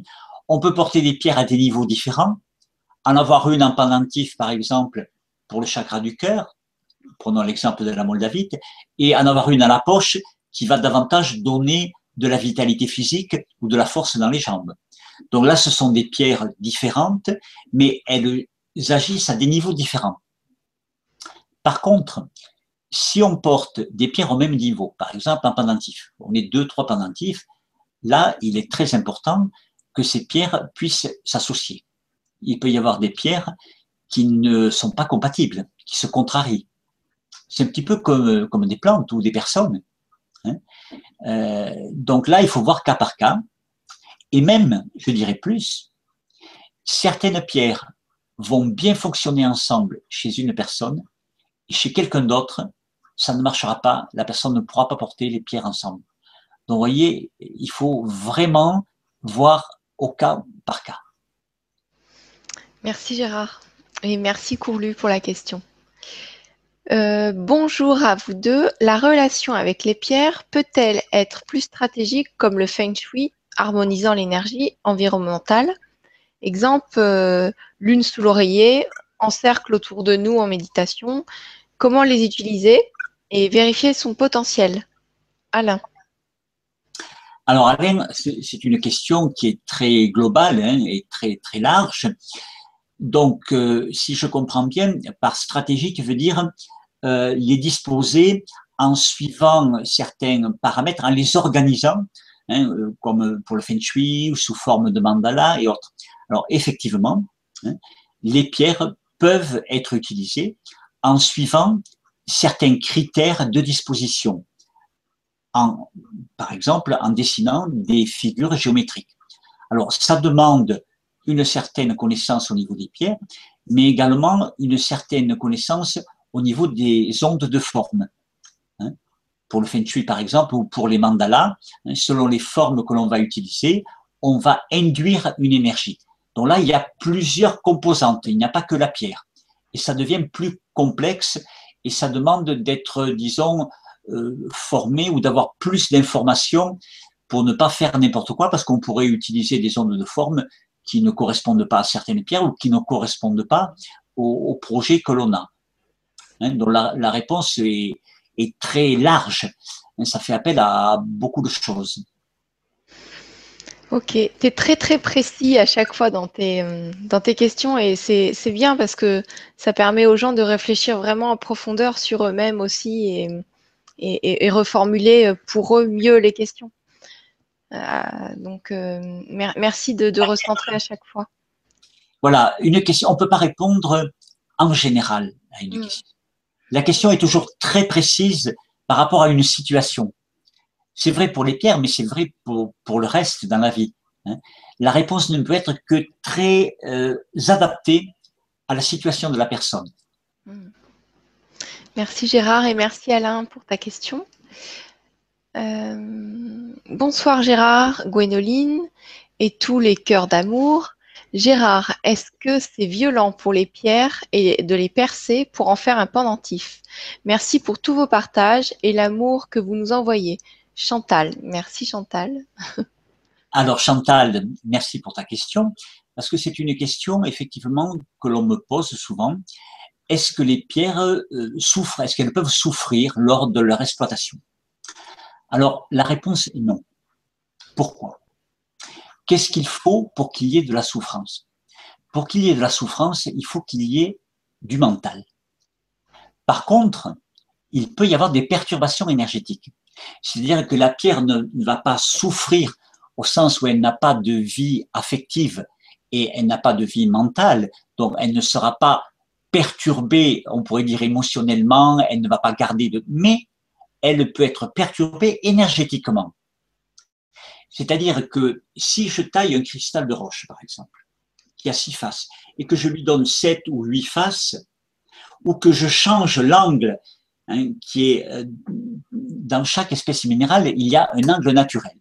Dans le cristal de roche, il est de 51 degrés 51, qui est d'ailleurs l'angle de la pyramide de Khéops.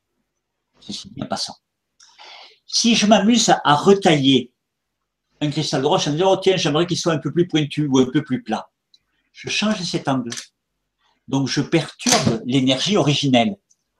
Je ne peux pas dire qu'il va souffrir d'un point de vue affectif, il sera traumatisé, mais son énergie va être perturbée.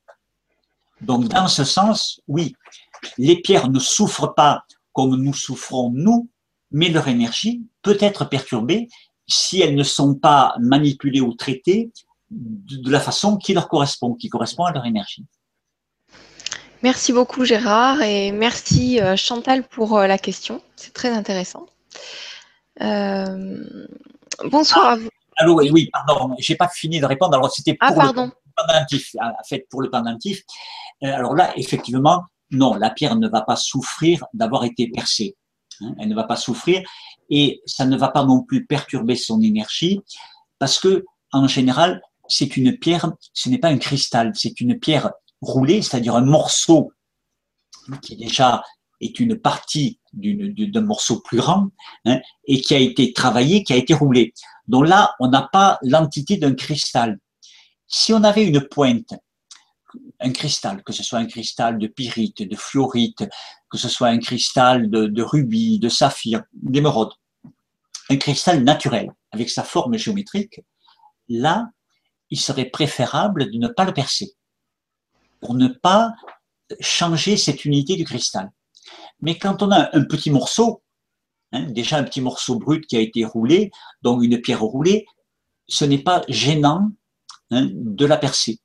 Elle ne va pas souffrir et ça ne va pas perturber son énergie parce que le système cristallin reste présent. on n'a pas une formation géométrique dans ce cas. Voilà, ça je crois que c'est important. J'avais pas fini de répondre à la question. C'est important de bien discerner quand on a affaire à un cristal qui a une forme géométrique. Ça peut être un cristal de pyrite, de tanzanite, n'importe quelle forme de cristal. On ne va pas le retravailler, on ne va pas le percer. Mais quand on a un petit morceau sous forme de pierre roulée ou brute, là, on peut le percer, il n'y a pas de problème. Merci Gérard. Euh, bonsoir Gérard et Gwénoline et à tous. Très contente de vous retrouver. Depuis toute petite, je suis attirée par les pierres et même par les cailloux. Euh, alors, on les cailloux. Quels sont. Alors, euh, comment reformuler la question? Les, les cailloux ont-ils des énergies particulières? Bonne soirée à vous, je vous adore. Sylvia. Oui. Alors, c'est Livia? Lydia? Sylvia. Sylvia, pardon. Alors, Sylvia, oui, effectivement, quand on est tout enfant, on ramasse sur les chemins des cailloux. Alors, quelle est la différence entre un caillou et les pierres dont nous parlons ce soir? Eh bien, c'est que ces fameux cailloux, ce ne sont pas des minéraux, ce sont des roches. Souvent, c'est un mélange. Il peut y avoir parfois un petit peu de quartz dedans, il peut y avoir du basalte, ça peut être des grès, c'est un mélange, c'est une roche. Quelle est la différence entre le minéral et la roche? Bien, le minéral, si vous voulez, c'est comme un légume. La roche, c'est comme une soupe. C'est comme une soupe de légumes. C'est un mélange. Voyez? Donc, dans une roche, dans le caillou qu'on a ramassé au bord du chemin, hein, qui, est, euh, qui est en général une roche, hein, eh bien, l'énergie, elle est moins ciblée. C'est un petit peu comme dans une soupe. On va pas reconnaître les légumes. C'est moins ciblé. Mais évidemment, ça donne de l'énergie puisque ça fait partie de la nature. Si on s'allonge sur les roches, hein, si on marche sur du sable, si on va euh, dans la nature où il y a des cailloux, eh bien, ça donne quand même de l'énergie parce qu'ils sont porteurs d'énergie. Mais cette énergie est moins ciblée. En lithothérapie, par exemple, on ne peut pas utiliser des roches, c'est trop flou. Ça peut soutenir l'organisme, donner une certaine énergie, mais si on veut que ça corresponde à une fonction précise, là, on va utiliser les minéraux c'est-à-dire les pierres dont nous parlons ce soir, qui ont une énergie bien ciblée. Voilà la différence. Merci Gérard et merci Sylvia. Euh, ravi de vous retrouver tous. Quelle pierre portes-tu Gérard ce soir, Jocelyne Alors Jocelyne, je n'ai pas de secret, c'est une calcédoine bleue et je la porte souvent quand je fais des conférences ou des entretiens parce que c'est une pierre qui va soutenir l'énergie de la voix. Elle va permettre à la voix d'être bien placée, de ne pas dérailler, de ne pas se fatiguer. C'est une pierre traditionnelle, c'est la pierre des orateurs, traditionnellement. Donc, si Jocelyne, tu es amené à parler, ou si tu es dans l'enseignement, ou si tu es amené à faire des conférences, ça peut être une pierre extrêmement utile dans ce cas. Merci Gérard, merci Jocelyne pour la question que j'avais posée euh, euh, hors antenne. ça nous intrigue. Alors, salut Gérard et Gwénoline. Comment procédez-vous pour créer une pierre roulée? Euh, David. Oui, alors David, pour obtenir une pierre roulée, euh, c'est difficile de le faire à la maison parce qu'il faut du matériel. Il faut des tonneaux. Alors, il y a deux types de tonneaux qui sont vendus dans le commerce, ou des tonneaux vibratoires qui tournent dans ce sens, ou des tonneaux rotatifs dans ce sens. Et pour, on met les pierres dans les petits morceaux bruts de différentes tailles et on utilise des poudres abrasives. Et il faut savoir que rouler une pierre, ça prend quand même environ deux semaines. C'est pas quelque chose qui se fait en quelques heures. Donc on commence par mettre un grain un peu plus gros qui va être à peu près comme du, sel hein, ou comme du, sucre cristallisé. Puis après un grain un peu plus fin qui sera à peu près comme du sucre en poudre et après, on finit par une poudre pour le polissage final, qui est à peu près comme de la farine, hein, pour donner le côté brillant. Donc, il y a quatre à cinq étapes qui prennent chacune trois à quatre jours. Donc, au final, ça peut prendre une quinzaine de jours. Donc, c'est une opération assez compliquée. Ok, merci Gérard et merci David pour la question. Rebonsoir. Quand un cristal casse en tombant, est-ce qu'il perd ses qualités? Brigitte. Ah Alors Brigitte, je pourrais te dire là aussi, pour avoir vu des, des quantités de cas de figure, je pourrais te répondre, ça dépend. Parfois, il y a une altération. Parfois, j'ai même vu certains cas où les qualités du cristal étaient renforcées après le choc. Donc là aussi, on ne peut pas faire de réponse générale. Hein. il n'y a pas de, il y a cas par cas une situation qui fait qu'on a cassé ce cristal. Ça peut être de la simple négligence, mais rien n'est totalement gratuit. Donc il y a toujours quelque chose à, comprendre, une leçon à comprendre. Et parfois, ça peut être même une véritable révélation. J'ai vu le cas de certaines personnes qui, suite à la fracture d'un cristal, même d'une fracture spontanée, sans qu'il y ait un choc, ont eu comme une révélation de ce qui s'était passé et ce que ça signifiait.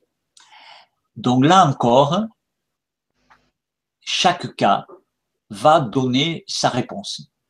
On ne peut pas répondre que le cristal aura moins d'énergie ou qu'il en aura plus. C'est très variable. Et on ne peut pas répondre non plus qu'est-ce qu'on doit faire ensuite de ce cristal? Est-ce qu'on doit le, retourner à la terre? Est-ce qu'on doit le garder? Est-ce qu'on doit le recoller? Là aussi, selon la situation, il y a un geste qui sera juste et approprié de faire dans cette situation. Hmm, merci de répondre aussi juste aux questions. Et merci Brigitte pour la question. Ce que je propose, c'est qu'on prenne encore trois questions. Est-ce que ça te convient? Ça, Au niveau de l'horaire, ça Oui? Alors,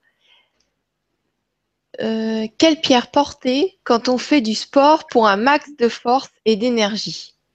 Alors, c'est un pseudo. Voilà. D'accord. Alors, déjà, le premier point, c'est de porter des pierres qui ne craignent pas les chocs. Ça dépend du type de sport que tu fais. Si c'est de la marche, évidemment, hein, de, la, randonnée en montagne ou de la marche, là, euh, on ne risque pas de casser ou de perdre les pierres. Donc, si c'est une activité qui demande de la force dans les jambes, par exemple, hein, une activité qui fait intervenir les jambes, je recommande une pierre comme le jaspe rouge ou comme l'œil de fer, qui est une pierre de renforcement, qui contient d'ailleurs du jaspe rouge, de l'hématite et de l'œil de tigre. Mais le jaspe rouge en particulier, parce qu'on peut avoir des pierres rouges, mais qui ne vont pas donner d'énergie dans les jambes, où l'énergie va plutôt monter dans le corps. Donc là aussi, ça dépend un petit peu de l'activité physique. Moi, je dirais que le jaspe rouge est une bonne pierre, l'œil de fer est une bonne pierre pour l'activité, la dolomite est une bonne pierre pour l'activité musculaire, pour la récupération musculaire, et il peut y en avoir d'autres également. Merci, merci Gérard et merci pour la question. Euh, Monsieur Casal, pouvez-vous nous expliquer comment programmer une pierre de soin avec un cristal de roche? Merci pour votre réponse. Michel Ledard. Alors, euh, la question prête un petit peu à confusion. Alors peut-être c'est à propos de ce que j'ai dit qui n'a pas été suffisamment clair. C'est-à-dire, il y a deux choses. Le cristal de roche n'a pas de couleur particulière. Lui, de par ses propriétés, il peut être programmé. C'est-à-dire qu'on peut programmer un cristal de roche pour des demandes très différentes. Mais quand on a affaire à une pierre de couleur, elle est déjà programmée par la nature. On ne peut pas changer l'orientation d'une pierre bleue et lui demander d'avoir une énergie de vitalité physique, par exemple. Elle est déjà programmée dans la nature. Par contre, ce qu'on peut faire, et c'est peut-être le sens de la question, c'est qu'on peut renforcer son énergie, qui est déjà programmée, avec un cristal de roche. Donc le cristal de roche ne va pas la programmer, mais il va renforcer, il va venir un petit peu comme un, facteur de dynamisation. Il va dynamiser son énergie. Euh, en fait, euh, Michel demandait comment programmer une pierre. Euh, comment programmer la pierre, le cristal de roche? Comment la programmer? Comment mettre son programme? Alors, il y a différentes méthodes hein, de programmation du cristal de roche.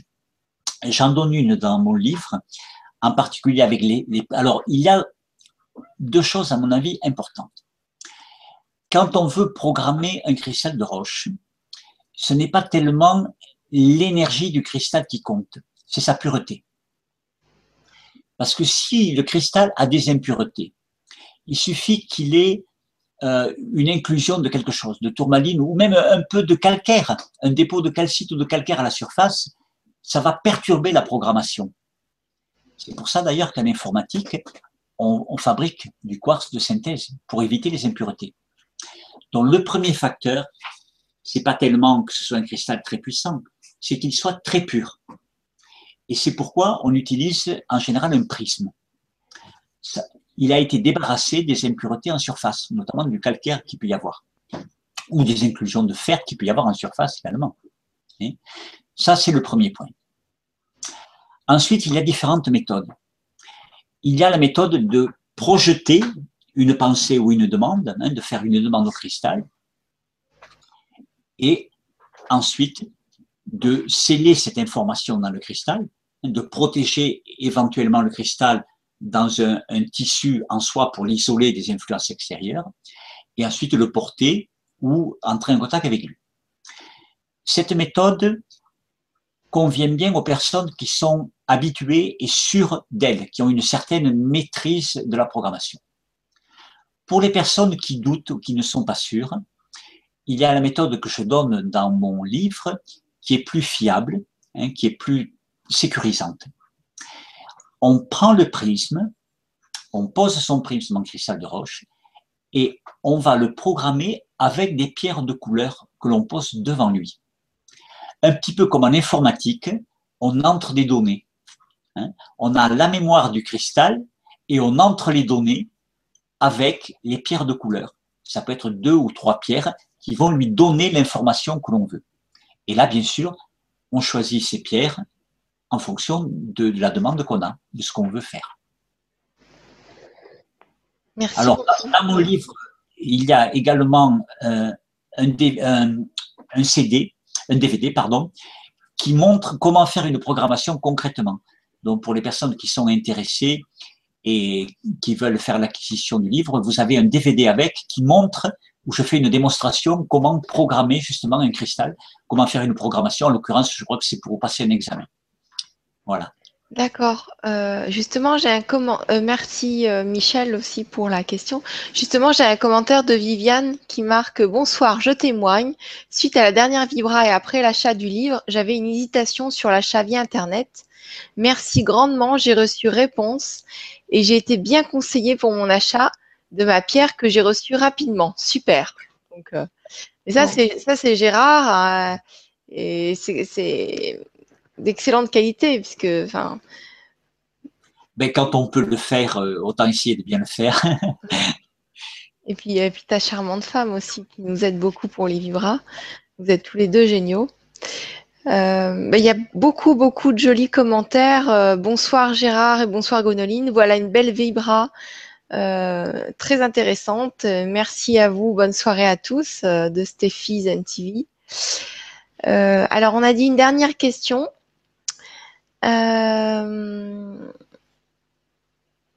alors, salut Gérard et Gwénoline. Pour moi, l'or est créé par le soleil. Est-ce que j'ai raison? Merci Gérald. L'or. L'or. L'or. Alors, l'or n'est pas, n'est pas une pierre proprement, ce n'est pas un minéral, c'est un, c'est un métal précieux, hein, comme on le sait tous, mais qui est souvent euh, classé avec les minéraux, parce qu'en fait, c'est un élément natif. Autrement dit, l'or, et après je répondrai à la question, c'est un petit peu comme le diamant, il n'a qu'un seul élément, l'or, l'argent, Hein. Ce sont des métaux natifs, donc des éléments natifs. Ils n'ont un seul composant, un seul élément. Et le diamant, c'est la même chose, il n'a que du carbone. La plupart des minéraux, hein, la quasi-totalité, c'est un assemblage de différents éléments. Et ce qu'on appelle les éléments natifs hein, n'ont qu'un seul élément comme l'or. Alors, l'or est toujours assimilé au soleil. Il a une énergie solaire par rapport à l'argent qui a une énergie lunaire. Maintenant, on ne peut pas dire, d'un point de vue minéralogique, évidemment, l'or a été créé par le Soleil. Mais d'un point de vue énergétique, il a, bien cette énergie solaire, effectivement. Donc c'est vrai d'un point de vue énergétique.